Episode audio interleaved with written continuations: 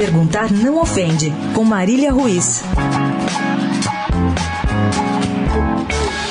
O Supremo Tribunal Federal decidiu mais uma vez contra um recurso do Flamengo pela divisão do título brasileiro de 1987. Em audiência ontem, como se nada tivesse acontecendo em Brasília, a primeira turma do STF rejeitou os embargos de declaração do Clube Carioca, que pedia a revisão da sentença anterior. Em abril, o STF havia indeferido o agravo regimental extraordinário do Flamengo. Com isso, o esporte era o único campeão brasileiro de 1987. Seguia assim. O departamento jurídico do Flamengo ainda estuda uma medida para tomar depois de mais uma negativa.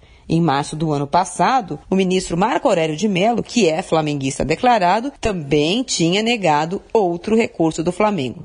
Tá confuso? Não tá acreditando no vem e vai de recursos e no tempo e no dinheiro gasto pelo STF nisso? Vou resumir. O caso começou com a ação do esporte em 1988 contra a CBF e a União pelo reconhecimento da validade e do regulamento inicial do Campeonato Brasileiro do ano anterior, de 1987. O juízo da décima vara federal de Pernambuco aceitou o pedido e o trânsito em julgado ocorreu em 1999.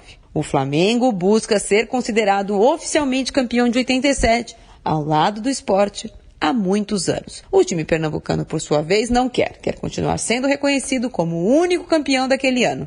O caso foi parar novamente nos tribunais porque a CBF, por conta própria, resolveu publicar na canetada em 2011 que o Flamengo também é campeão. Parece piada, mas não é. E a justiça segue gastando tempo, dinheiro e manchete com isso. Perguntar não ofende. Eu nunca superei o trauma de perder uma final de interclasse. Será que se eu quiser, o STF pode resolver o problema? Será que dá? Posso tentar? Marília Ruiz, perguntar não ofende, para a Rádio Eldorado.